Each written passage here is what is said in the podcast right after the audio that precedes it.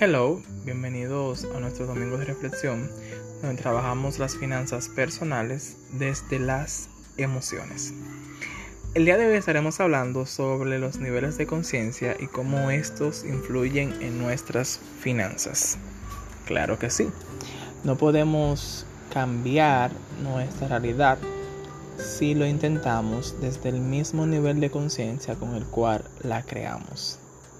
Así de simple como se escucha. Existen cuatro niveles de conciencia en los cuales nos movemos los seres humanos y los mismos los vamos a conocer a continuación. El primer nivel de conciencia es el nivel de víctima. En este nivel estamos a la merced de la voluntad de los demás.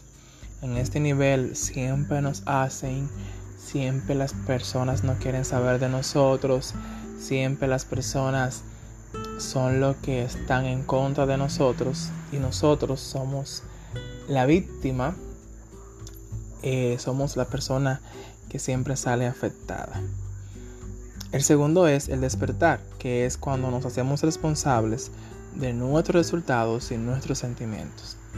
Si yo lo hice, si yo cogí dinero prestado y, y, lo gasté en cosas que tal vez no necesitaba, si yo dije eso, lo hice mal, pero pido disculpas. En este nivel actuamos desde la responsabilidad.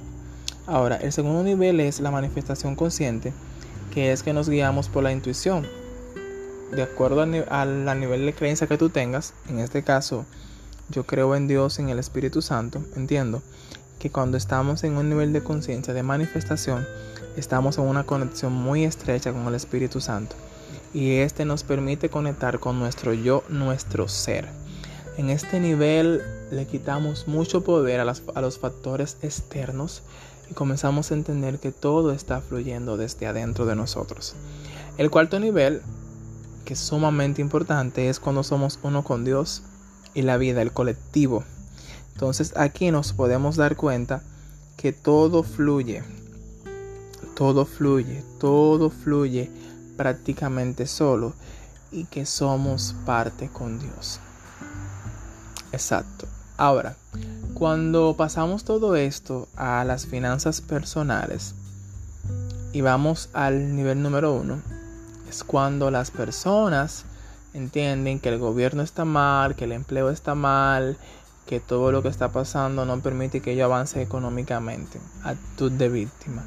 El segundo paso es despertar cuando ya la persona entiende, bueno, yo tomé decisión económica y para la próxima vez tengo que hacer cambios para no caer en el mismo error.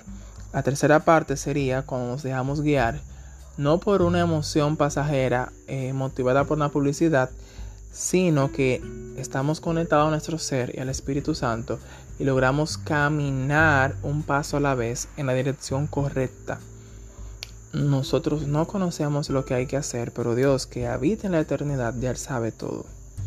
En la parte número 4, cuando somos uno con Dios, es cuando ya entendemos que yo no necesito tener para poder ser, sino que yo soy sin tener lo que muchas personas quieren que yo tenga para aparentar que yo soy o que mi valor está anclado a lo que yo pudiera tener o a lo que yo pudiera construir.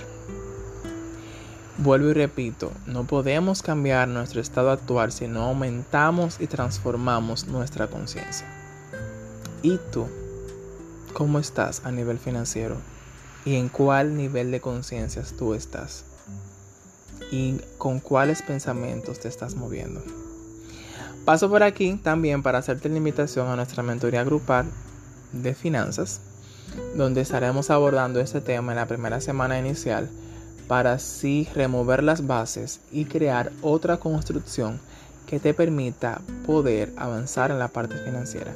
Bendiciones para ti y para los tuyos.